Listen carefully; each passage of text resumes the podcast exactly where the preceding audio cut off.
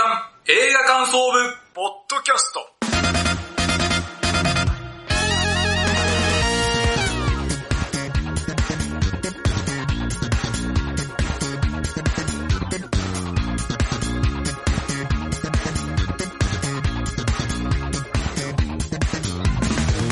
さあ始まりました。月刊映画感想部ポッドキャストこの番組の部員である矢野智之です同じく部員の滝沢亮です。よろしくお願いしますさあこの番組は現在劇場公開されている新作映画を映画感想部部員である矢野と滝沢がそれぞれサイコロ振って当たった映画について感想を言う番組ですはい、さようでございます。さあ今回は第77回にして12月号ということで、今年ラストですね。通常放送は今年ラストということで、はいさあ前回の収録から1ヶ月経ちまして、えーその間の映画ライフを聞いていきたいと思います。はい。じゃあ武田さん、えー、1ヶ月で何本見ました？はい、6本です。6本。はい。じゃあその中から1つピックアップすると、はい。マンデイズ、このタイムループ、上司に気づかせないと終わらないです。はい。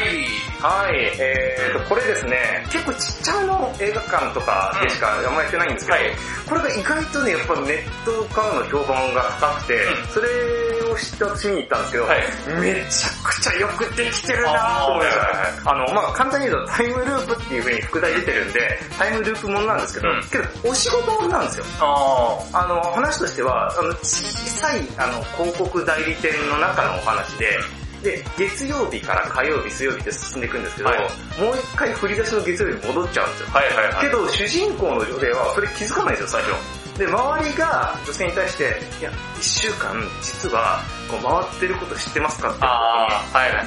で、だから零細の、その広告関係だからめちゃくちゃ忙しいんですよ。だから、あ、こいつは、なんか頭やっちゃったんだなって思うわけですよ。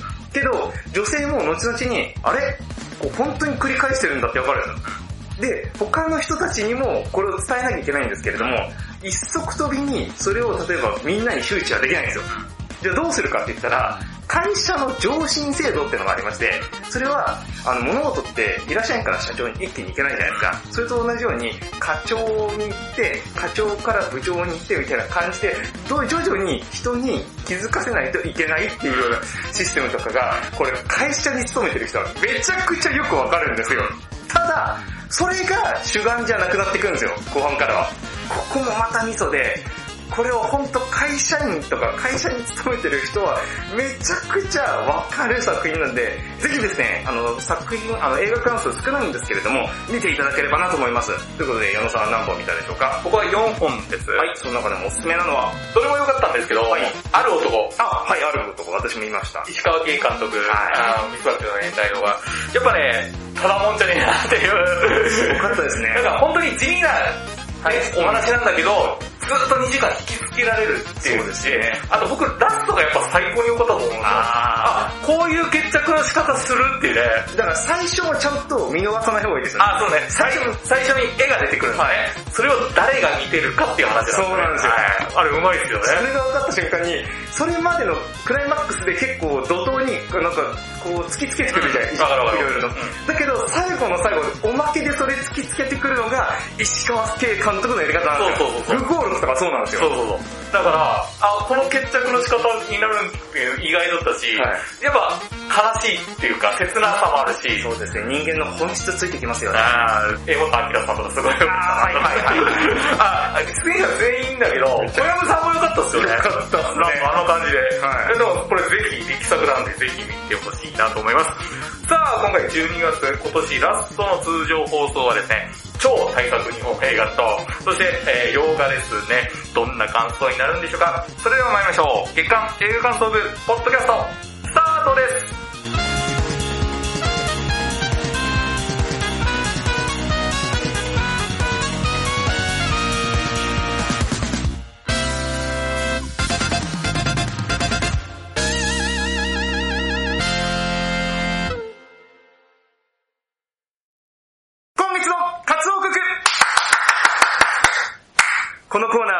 先月サイコロを回して決めた映画について感想を言うというコーナーです。メイン企画です。はい、ということで今回取り上げる映画、一つ目は私滝沢でございますが、すずめの戸締まりです。すずめ。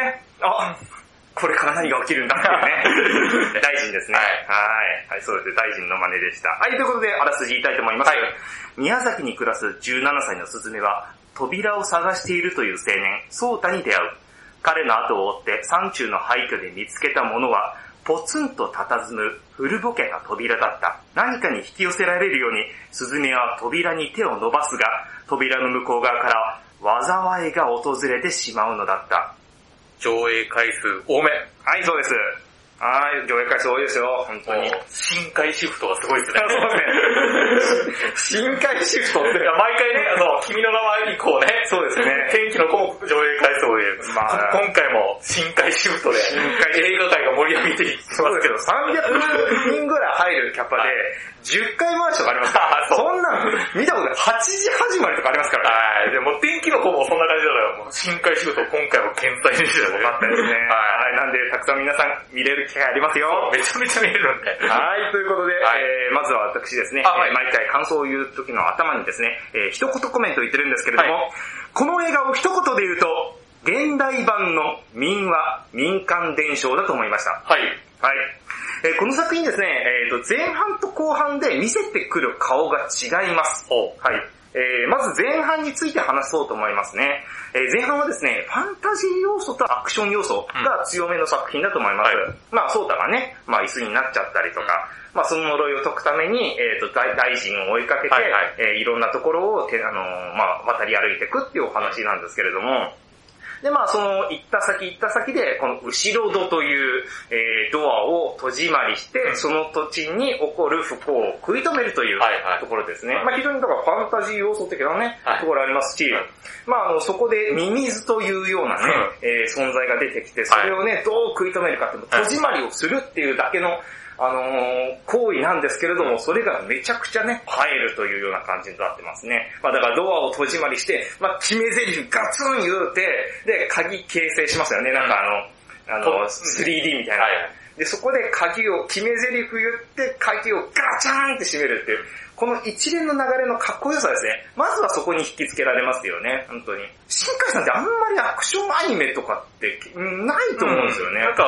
今回ド派手だなと思いました、ですよねはい結構なんか、あれこんな人だったっけみたいな。そうそうそう。アニメ、あの、矢野さんもね、はいアクション系のアニメってまあ少しは見たことあると思うんですけれども、結構そういうユーザーも心引きつかれるような、この、意識してますよね。なんかゲーム性が高いってそうそうそう。なんか食いつきをなんかしやすいようなね。だからな、これだけ結構しかも、引きの強いシーンじゃないですか、いきなり。ガチャーンって閉めて、タイトルがバーンって出て。ああれかっこよかったですね、そうゃめちゃだからこれなんか似てるなと思ったら、新エヴァに近いかなと思いました。あー、なんかわかるわかる。言ってることわかる。新エヴァもその歯からはあの格闘からいきなりバーンって入るじゃないですか。で、それタイトルがスッて入るっていう。なんかそういう感じがあって、なんかあのーかっこよかったですね、はい私はそう思いました。で、この映画ね、一番いいなと思ったのが、この地震の予兆として描かれてるミミズっていう表現が一番素晴らしかったなと思いました。っ水。ていうのも、地震っていうのを経験したことありますよね。うん。けど地震って予兆がわからないんですよ。あー、確かね。そう、急に来ますもんねいき。なりそうドカーンってくるじゃないですか。例えば他の、例えば、台風とか、まあ台風とかだったら、あ、近づいてくるなっていうのが分かったりしますけど、そういうのが分からないから、この地震っていうのがめちゃくちゃ怖いんですよ。で、その予兆を表現しているのがミミズっていうそのもののけ姫で言ったらですね、なんかデイダラぼっち的な感じなんですけれども、実際に私たちに視覚化として見せる。うん。っていう、このアイディア、発想力っていうのが、まずはやっぱ新海さん、すげえな、と私は思いました。おで、この見てる人に、まあ、視覚化されますから、この災害を懸命に食い止めようとする、こう、スズメとかソータ、これ絶対に食い止めてくれっていう気持ちを、が強くなりますよね。うん。私たちの方に。うんで、私今東京に住んでいるんですけれども、その、この作品の一つの山場となる、あの、首下、えー首都直下型地震を連想させるようなあのシーンですね。あー、はい。あのおどろおどろしさっていうのが、まさにそのミミズの最終形態みたいな形で、で、まあ、あそこまでおどろおどろしいと、その怖さがすごく伝わってきて、うんで、なおかつ、よく知ってる場所なんで、私からしたら、あの、お茶あー、お茶の水の水のね。はい。だから、思わず手に力が入りましたね。どうにかしてくれみたいな。もう怒ってるのはフィクションなんですけれども、なんかもうリアルに描いてるからね、その、しあお茶の水あたりとかそうなんですよ。で、さらにまあ、首都直下型地震来るよってもうめちゃくちゃ言われてる言わじゃないですか。れるし、もうリアルに感じるじゃないですか。もしかしたら来るかもって、現実味があるじゃないですか。そうですだから現実味っていうのをとことん突き詰めた表現っていうのが、この作品の新海さんの真摯な部分だし、新海さんがそのお客さんに何を思ってほしいのかって、んただの、えー、とフィクションのアニメーションじゃないですよっていうところを。伝えたかったんだろうなと。逆にそういう震災に関して、とても傷のある方という人とかね、うんまあいらっしゃると思うんですけど、そういう方はちょっと、本当にあの、おすすめしにくいなって思ってしまうのがちょっと本当に悲しい部分なんですよね。はい。だから、その矢野さん言った通り、その日常、普通の日常が描かれてる分、そのギャップにその何えー何倍もの怖さも感じているって。いうシーンでしたね。で前半については、まず、えーここまでで、後半についてこれから話したいと思います。で、後半はですね、そのファンタジーとかアクションというところから変わりまして、ドキュメンタリー的な要素が私ちょっと強いなと思いあました。はい。えーというのもですね、実はこの主人公のスズメというのは、この震災孤児だったわけですよ。はいはいはい。で、その、えー自分の過去と向き合うっていうのが後半のメインになるわけなんです。で、これがね、ロードムービーなんですけども、このスズメの戸締まりというのは、このロードムービーというジャンルならではの時間が経過することによって、作品のテイストも徐々に明るいところから暗いところに移り変わっていくっていう構成ああ、はいはい。が、あのーされていて、まあ、新海さんのこのロードムービーモード、これもね、今回初めてなんですけれどもあ、そうなんですよ。の割にやっぱすごくうまいなと思いましたね。あのーそういうロードムービーっていうジャンルうん。とか、さっき言ったアクションとか、自分の引き出しにないものを多分ものすごく勉強して、あのー今回落とし込んだんじゃないかなと思いましたし、今回そのロードムービーっていうあのジャンルを選択したのはもう間違いなくあの正解だったなと思います。で、まあ、ロードムービーだから、これあの、出発がまあ宮崎なんですけれども、そこからまあ四国行って、神戸行って、東京行って、最後は、スズメの出生地である、まあ、宮城か岩手ですよね、あれは。はいはい。えー、になると思うんですけれども、まあ、に続いていくんですよ。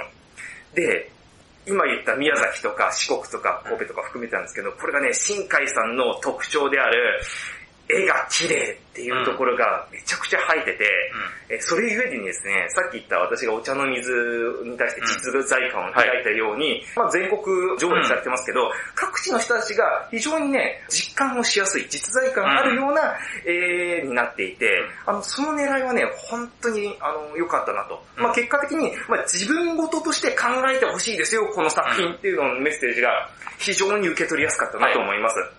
なんですけれども、まさかこのですね、各地、振りにして、後半のあるシーンに繋いでるっていうところに私はびっくりしました。それが何かというと、うんその後半、東北にですね、のスズメの実家にですね、向かう途中、この車を運転しているですね、あの、芹沢という、うんその、ソータの大学の、えー同級生がいるんですけれど、えー彼がですね、こんなこと言います。この辺ってこんなに綺麗な場所だったんだなと。ああ、はいはい。はい。で、けど、スズメはそれに対してすごく嫌悪感を抱くんですよ。うんここが綺麗っていう感じで。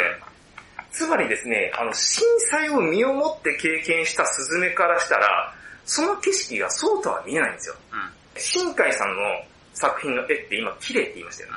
だからその何にも震災ってことを経験してないと言えばいいんでしょうかね。その身をもって味わってないというか、まあ薄いというか、まあそういう人にとっては、その新海さんの絵の綺麗さだけを受け取った心の気持ちが、あの、芹沢のセリフになってると思うんですけれども、震災を経験した人、まあ、スズメからすると、ここが、震災があったっていうところで、心にフィルターが一個被さってるわけですよ。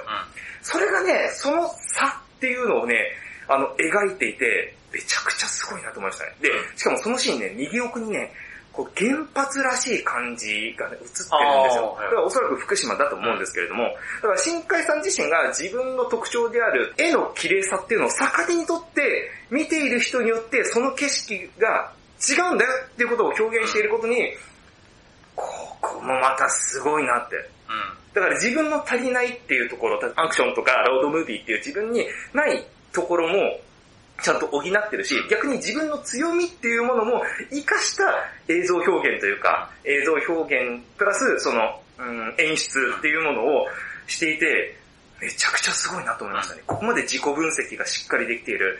監督さんってのは、まあ、素晴らしい作品な監督さんだなと思いました。で、まあここが、この今、芹沢が言ったセリフが、要はあの、本格的にこれから震災の方に表現していきますよっていう僕はスイッチになってるなと思いましたね。はい。はい。で、まあ実はけどその前から、あの、結構震災を表現してるところは多いんですよ。はい。例えば一番最初、あの、すずめの宮崎のお家ですね。あれって、どこにあるかって言ったら、高台なんですよ。つまり、その場所にしたってことは、津波スズメを安心させるっていうこともあって、やっぱり津波っていうことも連想させてるんですよね。一番最初から実は震災を連想させるような表現は、もうバンバン入れてたっていう、ここもね、また新海さんのね、面白いところだなと思いました。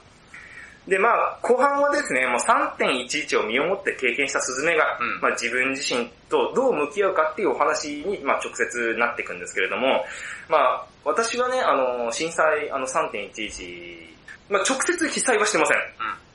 あの、やっぱり、あの、福島とか、えー東北の方々みたいな、あの、被災はしていないんですけれども、そんな自分ですら、やっぱりね、このススズメが自分と向き合うっていうシーンは、とてもね、胸が締め付けられる思いしました。うん。うん。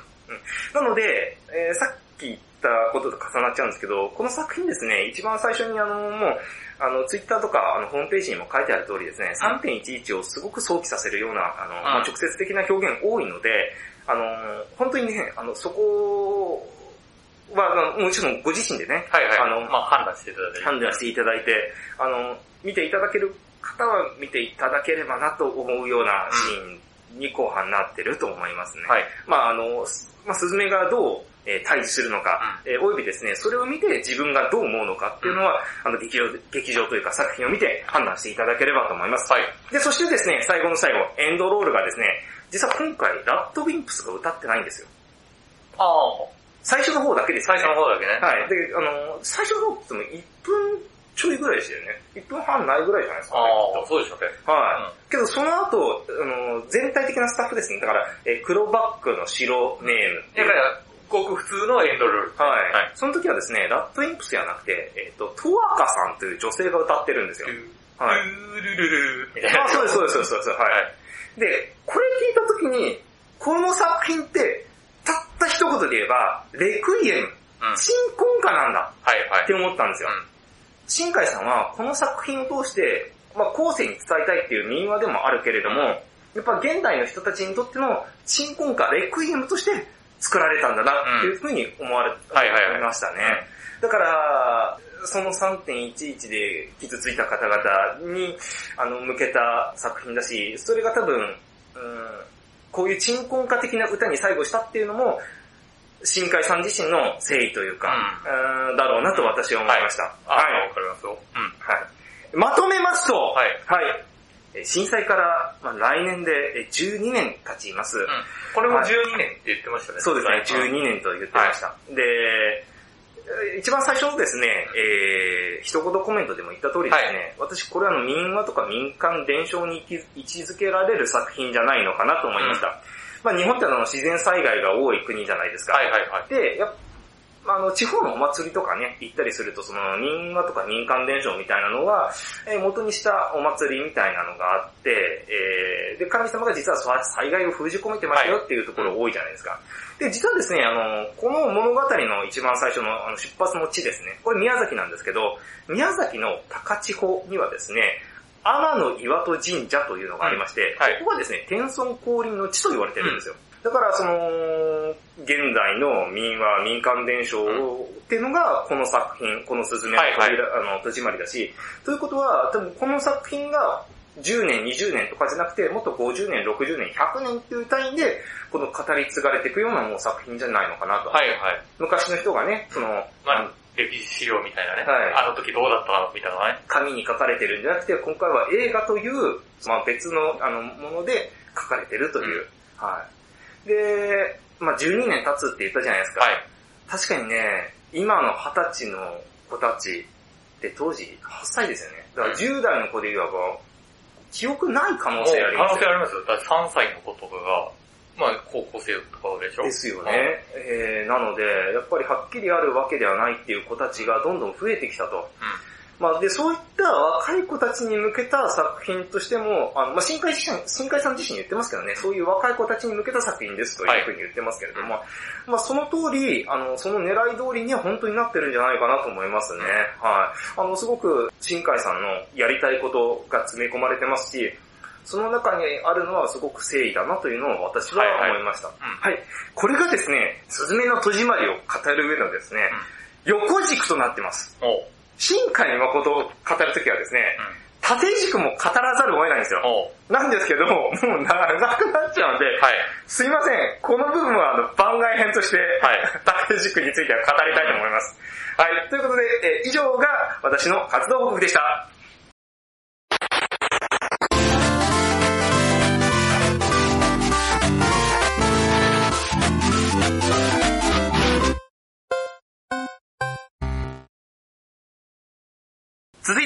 回取り上げる映画二つ目は矢野さんでございますが、矢野さん何でしょうか？さあ、今回僕が紹介する作品はこちらの作品。はい。ザ・夜も引っ張れです。違います惜しいザ・夜も引っ張れ。確かにあそこに行く人は、あの、あのレストランに行く人は、それぐらいの、あの、レベルのタレントだと思いますけど。三宅裕二さん。三宅裕二さん。中山秀ちゃんとか。中山秀ちゃんっぽい人はいましたけ？ど。なんなら夜も引っ張りに出てそうな人、当てはまりますよね。赤坂寒いああ、いや、ですビジフォーも。ビジフォー。ビジフォーな多分、あれ指をあれされる人だろうな。モト冬樹さんね。違いますよ。違う。ザ・メニューですよ。あ、そっちかそっちかじゃないですよ。確かに若い女の子をね、ビジフォーのどっちか引き連れてそうですけど。安室奈美恵さんじゃないですか主人公。あれ、安室ちゃんなんだ。似てるっちゃ似てますよ。確かにね。違いますよ。はい。じゃあ、あの、ザ・メニューのですね、あらすじ言いたいと思います。はい。太平洋の孤島を訪れたカップル。お目当てはなかなか予約の取れない有名シェフが振る舞う極上のメニューの数々。しかし、ふとした違和感をきっかけに、レストランは徐々に不穏な雰囲気に。なんと、一つ一つのメニューには想定外のサプライズが添えているのだった。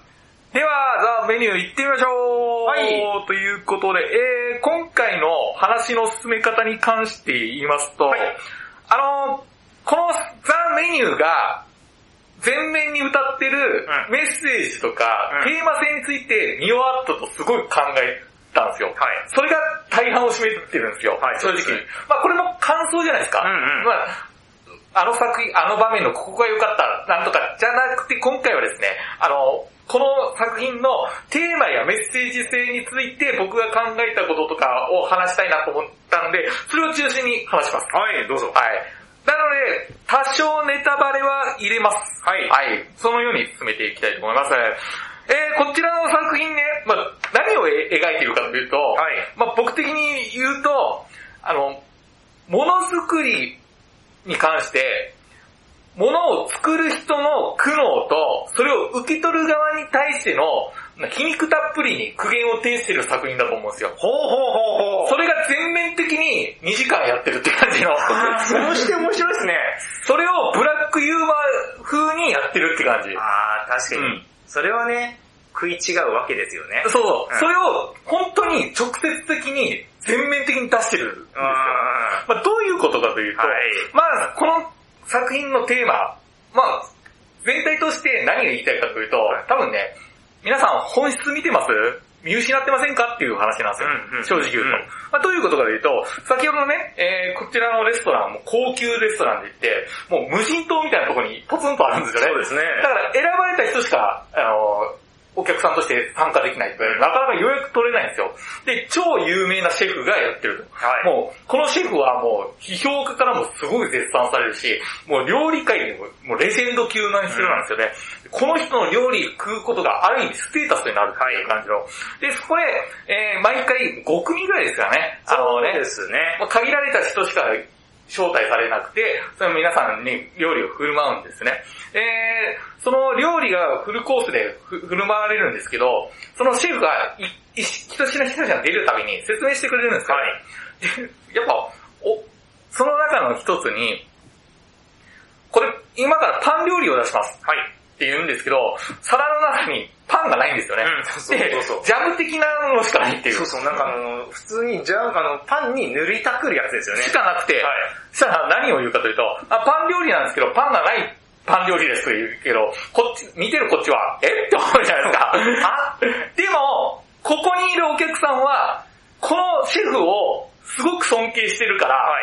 シェフがこういうこと説明したら何、どういう反応するかというと、これ深いね、みたいな反応するんですよね。はいはいはいこれね、ある意味芸術だよっていう。そうそうで、これでまさにそうじゃないですか。本質見てますって話で、でも、このシェフはちゃんと言いますね。皆さんね、私の料理味わってますか？ちゃんと。うんうん。で、あの、この店に来たことだけを、で満足してませんっていいうことをね言うんですよ。うんこれがまさに本質を見失ってるか見失、えー本質を、まあ、ちゃんと見ているかっていうことを、その、受け取る側に対して苦言を呈してると思うんですよね。で、今、この人たちは、お客さんたちは、このシェフの料理に対して、このシェフの言言ってることだからっていう、なんだよ、色眼鏡があって判断してるっていう感じで、それの危険性を僕、すごく歌ってると思うんですよ。だからこれが普通の名もないシェフが同じことやったら、同じ反応するかといえば、しないと思うんですよね。はいそれってその素直な反応じゃないですか。はい。で、それを大切にしなきゃいけないってことをものすごく歌ってると思うんですよ。で、今、やっぱ現代って、誰々が絶賛とかだったら、あ、絶賛してるなら、なんかいいんだろうなっていう、そこで判断するじゃないですか。めちゃくちゃわで、これ何がいいのって聞いたら、誰々さんが絶賛してたって、うんいや、それお前の意思がないじゃんっていう話で、で、この映画に対しても、もう僕もやっちゃう部分はあったりするんだけど、はい。例えば映画賞で、賞総なめっていう映画をパッて見た時に、自分が合ってない時に、あ、なんかね、評価たちがすごく絶賛してましたとか言われたら、あ、そうなんだろうなって自分に解釈しちゃうんですよね。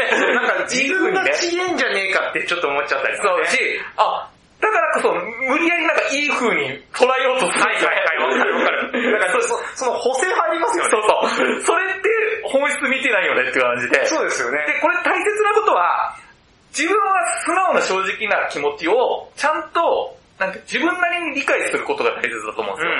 自分は面白くなかったけど、なんでみんなこんなに受けてるんだろうっていうことを考察することはものすごくいいことだと思う。はいそれとは違って、これ自分は合ってないけどみんなが褒めてるから、褒めなきゃいけないっていうこの気持ちがダメなんですよね。うん。すっごいわかる。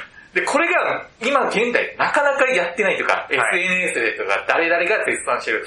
この本質をちゃんと素直に、なんていうの、自分はみんな絶賛してるけど自分は面白くないですっていう、この気持ちを自分で自覚することの大切さ。うそれを見失うことってものすごく危険で、何かというと、誰々が言ってたから、例えばもう極端な話、戦争だとそうじゃないですか。国家が、えあいつ、ああの国悪い、じゃあみんなで殺すことが正義って言ったら、疑問を持たなかったらもうそのまま突撃しちゃうんですよね。大統領とか総理大臣が言ってる、偉い奴が言ってる、間違いないってなっ国家が言ってるんだから、はいその危険性ってものすごく戦争にバーっていく。はい。でやっぱその大切さを、この歌ってるんですね。で、この、この、このシェフは、もうフルコースが、もう料理がものすごく奇妙なんですね。さっき言ったパン料理なのにパンがないとか、変なフルコースを出しまくるんですね。で、最終的にこのシェフが何を言うかというと、今回のね、コース料理の最終目的でね、あの、みんな死にますっていう、みんな死んで、お客さん死んで、僕らも死にますんで、これは僕の完成品なんですよと、めちゃくちゃなこと言うんですよ、こいつ。で、なぜこいつはこんなもう、頭おいかれちゃったのかというと、あのね、こっからは、ものづくり側の苦しみを描いてると思うんですよ。ほー、なるほど。なんでこのシェフはこんなに歪んじゃったのかというと、その理由は僕なりに言うと、はい。このシェフは、料理に対して、ものすごく真摯だからだと思うんですよ。うん。なぜかというと、この人はお客さんのために美味しい料理を出したいっていう気持ちがものすごく強い人なんですよ。はい。だからこそ、あの、自分が出しているものに対して、お客さんはどういう反応してくるかというと、何々のシェフ、このシェフが作ってるから、絶対美味しいっていう色眼鏡で見てくることの、これって、この、この色眼鏡で見てくる反応がものすごく嫌なんですよ。はい。このね、ものづくり側からすると、あの、素直な反応が一番嬉しいんですよ、正直言うと。うん。で、このシェフは、もう何がしてもみんなうまいって言うけど、俺は、ほん、素直な条件が欲しいっていう。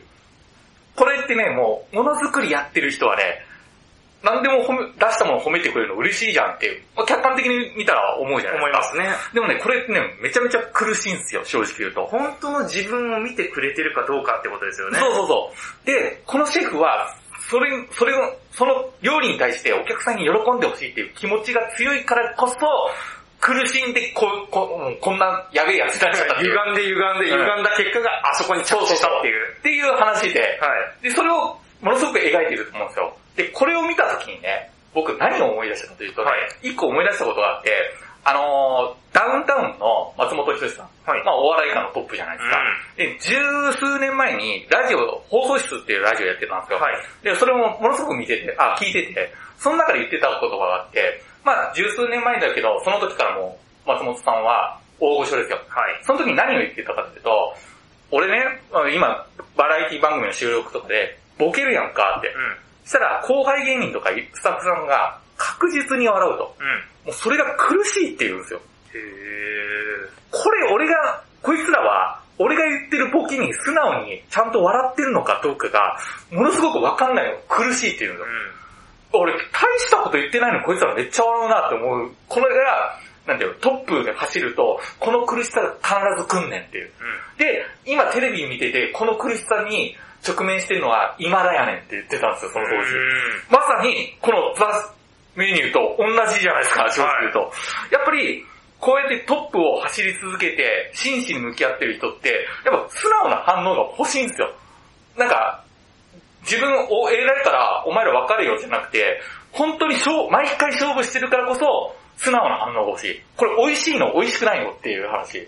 で、だからこそ、このザ・メニューのものの作りってやっぱり、わかる、わかるですね。この一流のシェフが素直な反応が欲しいがためにお客さんのために作ってお、作ってるのに、色眼鏡で向向き合うことの苦しみをものすごく描いてるっていうことが全面対して出てると思う。で、その中で、この作品、一人だけね、あの、助かる人がいるんですよ。そうですね。で、そのし一人って誰かというと、主人公のマーゴだけはちゃんと助かるんですね。そうですね。で、その助かる理由が何かというと、このマーゴっていうのは、このレストランに男から連れられてきたんですよね、誘われて。で、このシェフのことを全く知らないんですよね。そしたら、何を言うかというと、マーゴはこのフル変なフルコースに対して疑問を持つんですね。そうですね何これみたいな。で、最終的になぜ助かるかというと、マーゴはちゃんとこのシェフに言いますね。あなたの料理ね、最低ですよって言うんですよね。な、なんで最低かというと、私満足してないのよって。なんもお腹いっぱいもなってないしって言って、でそのそのマーグは何て言うかとと、じゃああなた何食べたいんですかって聞かれたマーグは、私はチーズバーガーが食べたいんですよって言うんです。で、これが何かというと、そのシェフが昔これで超一流になる前に、ね、その庶民の人たちに向けた安いチーズバーガーで生計を立ててたんだよね。はい。で、そのチーズバーガーを食べたいということは、そのシェフにとっては、その時は色眼鏡で見られずにちゃんと評価されてたんですよね。はい。で、真摯に、あの、チーズバーガーをお客さんのために作って、その反応をもらえたことが、やっぱそのシェフは幸せだったと思うんですよ。でそれを久々に思い出すんですよね。で、だからこそマーゴに対して、この人を脱出させるんですよね。あ、ありがとうございました。また来てくださいね、みたいなことで。はいやっぱり、これはものづくりの、えー苦しみ。なんだけど、素直な反応欲しいっていう、その、このね、なんていうの、本質？はい。まあ、物を作る側は、お客さんのためにちゃんと、なんていうの真摯に向き合って出す。で、それを受け取る側はちゃんと反応する。これが、あの、ものづくりの、えー作り手と受け手の間の、まあ、原理主義っていうか、まあ、いい循環というかね。そう、基本中の基本なんだよってことをものすごく描いてるんですね。これが最初から最後まで直接的に描いてるっていう。そうですね。そういう作品なんですね。だからこそ、やっぱりね、やっぱこの、これを全面的に歌ってることが僕はすごく良かったんですよね。で、あと一個ね、はい。これね、この話ね、正直言うと、15分くらいでしょ、今。あのね、正直言うとね、1時間くらい喋りたいですよ。何かというと、もう一個ね、不思議なのがあって、これちょっと、ものづくり側の苦しみと被る部分があるんですけど、はいあの、シェフがまあ、さっき苦しみ言ったじゃないですか。で、もう一人ね、苦しんでる人いるんですよ、作り手側で。それが何かというと、あのこの、シェフの下で働いている副料理長みたいな人がいたじゃないですか、男の人が。で、その副料理長に3品目ですって副料理長をお客さんに紹介するんですよ。その時にね、そのシェフが言う言葉は、あの、こいつね、あのー僕の下に働いてるんですけど、僕に憧れ入ってきたら全然成績上がらないんですよ。僕の才能に、あのー追いつけないと思って。で、じゃあこの人何をするかというと、自殺するんですね、そのままでね。あのシーンなんだと思ったんですよ、俺。うんうんうん。それってやっぱものづくり側の苦しみなんじゃないかなと思って。あの人って、あのー自殺した人で自。殺した人、はい。最初から顔疲れてたでしょ？あー、うーん。で、で、そのままバーンって死んじゃう。これって、僕は、なぜ今回のシェフの苦しみを描いて、あの、自殺した人の苦しみをわざわざバーンって全面的に出したかというと、僕なりの、はい、解釈ですよ。飛びすぎだろうって思われるかもしれんけど、僕ね、最近ね、クリエイター側のはい。疲れを感じるんですよ、正直言うと。何かというと、うんあのー例えば、まあ、日本の、まあ、映画とか、もうお笑いとかもそうなんだけど、嫌な、僕最近嫌だなって思うのが、あのーそその、例えば映画だったら、映画監督じゃなくて、誰が評価されるかというと、その映画を紹介する人が今めちゃくちゃ評価されるんですよ。あー、はいはいはい、そうですね。だから、この映画良かったですっていう、これを紹介する人が、いろんなテレビに出たりとか、まあキュレーターと呼ばれるようなそうそうそうんかね、その人がどんどん仕事増えちゃって、意外と映画監督の方が注目されてないとか。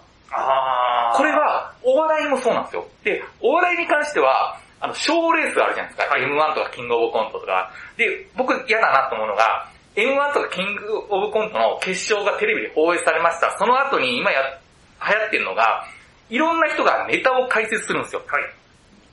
で、その動画とかがものすごく再生数伸びたりするんですよね。で、それで、その考察動画を見る人が何をするかというと、なんかね、本当の決勝の M1 とかを、その考察動画を見るために見てる感じが多い強いんですよ。あー、じゃあ答え合わせのために。に、なんか出しのように。はこれだと、クリエイター側は割に合わないっていうか、ー。あー、なるほどね。はい、だからこそ僕考察とかあんまり好きじゃないんですよ、正直。今、コンテンツを紹介する人のがこうものすごく評価されて、クリエイター側は消費されてる感じ。で、その、コンテンツを紹介する人は、どんどんどんどん新しいのを紹介ししていくうちに、評価されるけど、そのクリエイター側はだんだんなんか評価されない。まあ、クリエイターは、その、出すものが大変ですからね。そうそうそう。まあ、あの、あの、評価する側って、その出されてる5万といるものを片っ端からやっていそうけば、そうそうそう。ね、どうにかなりますだからからね。このクリエイターのね、割に合わなさっていうのがね、ものすごく今、クリエイター側かわいそうだなって思うんですよね。あの、まあ、それしょうがないだろうっていう意見もわすごくわかるんだけど、あ、これだけね、多チャンネル化というか、そうそうそうまあなっちゃってますなんかね、もっとクリエイター側に受け取る側もむ目を向けてほしいっていうのが、僕最近正直感じる話。なんかもう紹介する考察動画だけで満足しちゃう人もいっぱいいらっしゃって。なんか、聞きますね、それ。うんいや、それってね、結構多いんですよ、正直言うと。で、俺も、その作品見てないけど考察動画で見ちゃったっていうのも、自分も自覚あるし、ああ、次回の念を込めて。次回の面もあるし、その流れをちょっと断ち切らないと、やっぱり今回の作品って、やっぱあの、クリエイター側の苦しみをものすごく前面に描いていたから、そこも、この監督とか制作陣は、ちゃんと描皮肉たっぷりに描いたんじゃないかなというシーンで、僕はそう受け取りました。で、あともう一個は喋りたいんだけど、はいもうここはカットします。あのね、さっき言った、あの、お客、純粋にお客様に向けて、純粋に美味しいとものを出す。それを受け取る側の、これが基本ですよって言ったじゃないですか。はい僕はこれあくまで基本だと思ってるんですよ。ほで、その先の話があるんだけど、あと30分話すと思うんで、これは、ゆくゆく喋ります、どっかで。はい。そうですか。はい。この先の話がね、あるんですけど、まあ、それ、番外編で喋りましょう。じゃあ番外編やりましょう。はいじゃあ、だから、すずめの戸締まりと、はい。番外編でザ・メニューの僕は一個言いたいことあー、全然いいですよ。はい。それ合わせて番外編、はい、やりましょう。でなので、ぜひよろしくお願いします。はい。この映画ね、あの、本当にきあ、シュールなコントです、マジで。あそうですねはいシュールなコントで何言ってんだこいつって感じだけど、僕らがフラン、あその、高級レストランに対するちょっとね、もやもやもあるし、クリエイター側の疲れと、あと受け取る側の次回の念を込めて、はいぜひ見てください。今月の矢野の活動をお送りした。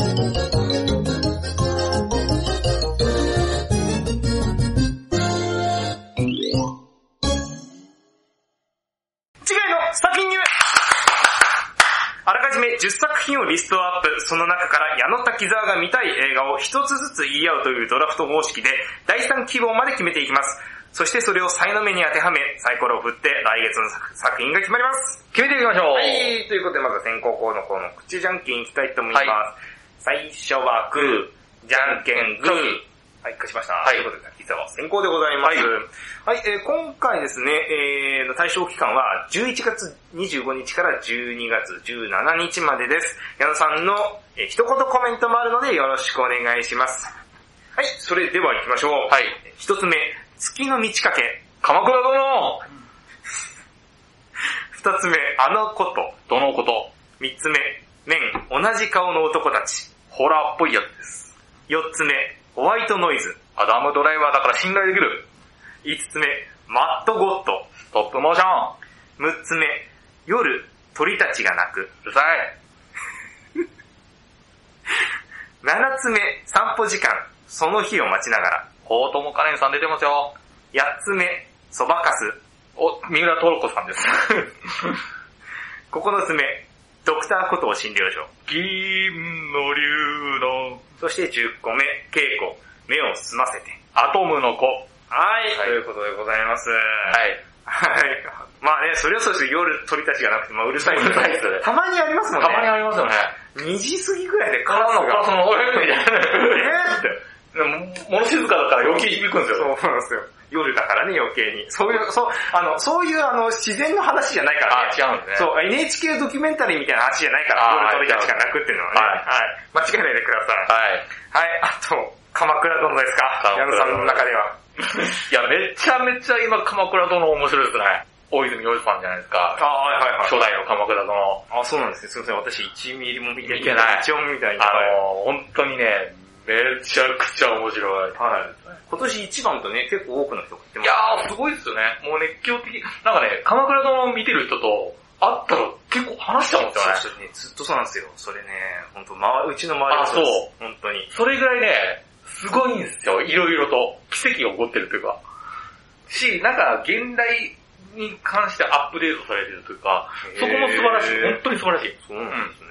わ、かりました。はい。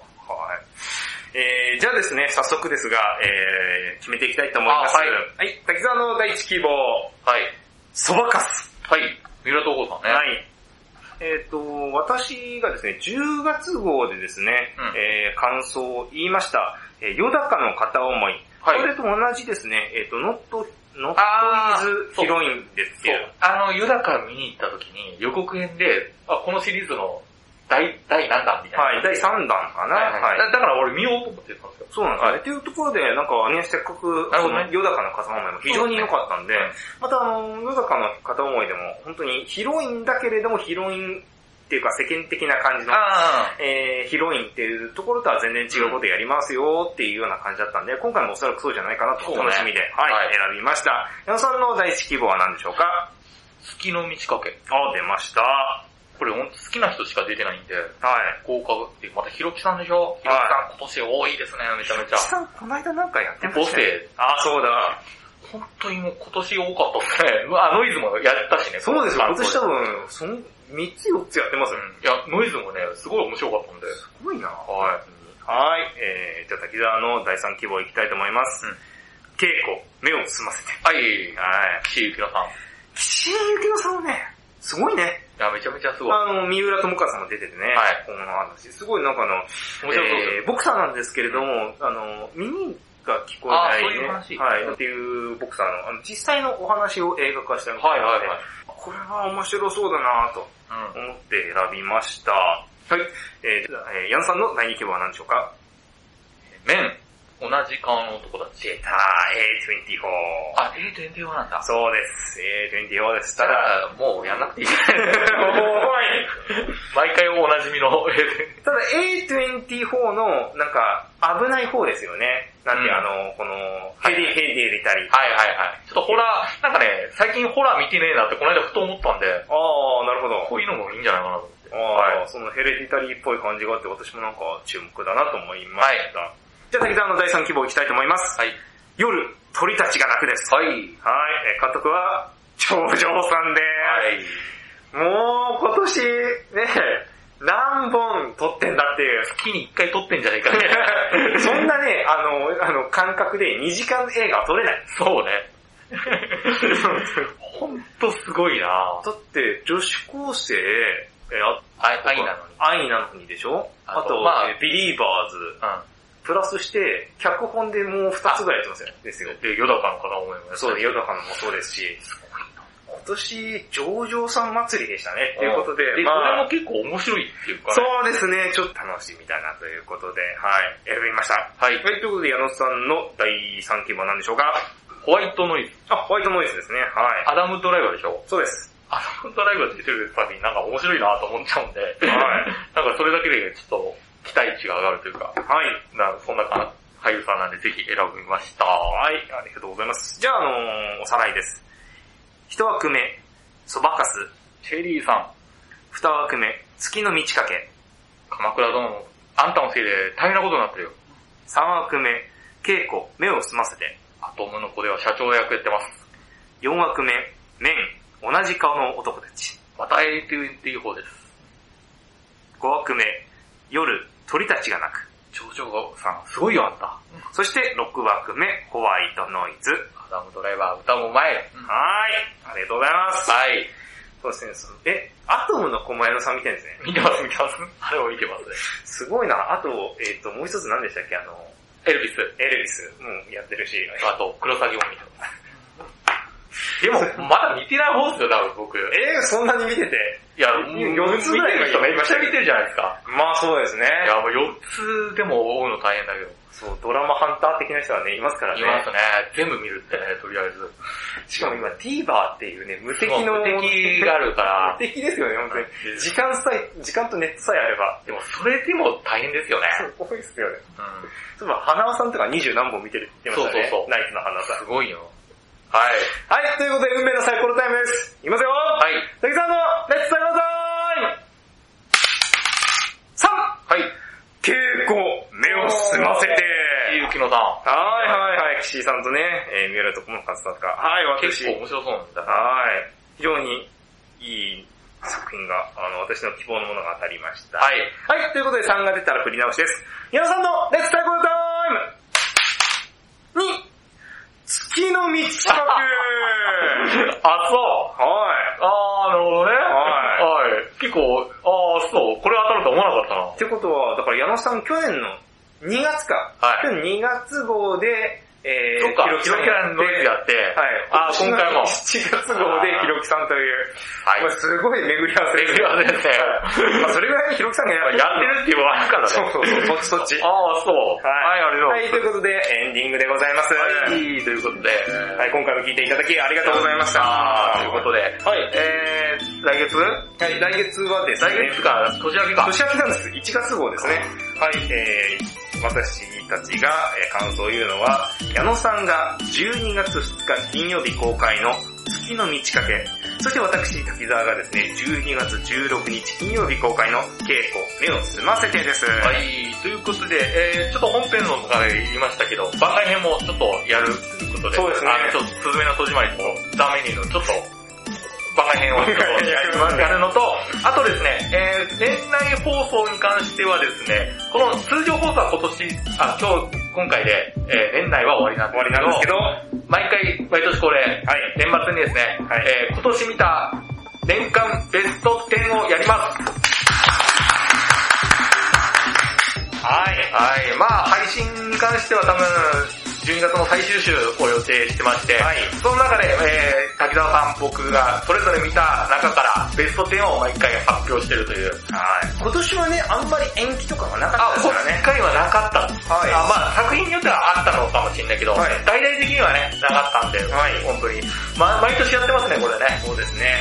もう、まあ、過去放送聞けるんですですよね。あ、もう、確かね過去放送は、あの、はい、あの、東京、あの、こちらの、えー月間映画感想部、ポッドキャストで調べていただけると、あったりとか、えーしますので、はい。そう準備していただくのと、はい。まあ僕は毎年これをやるために映画を見てますので、いただきますね。はい。ぜひそちらも楽しんでいただければなと思っております。はい。今回は本当にありがとうございました。ありがとうございましたじゃあ、年末のベスト10でお会いしましょうということで、えー、以上、月間映画感想部、ポッドキャストでした。さようなら。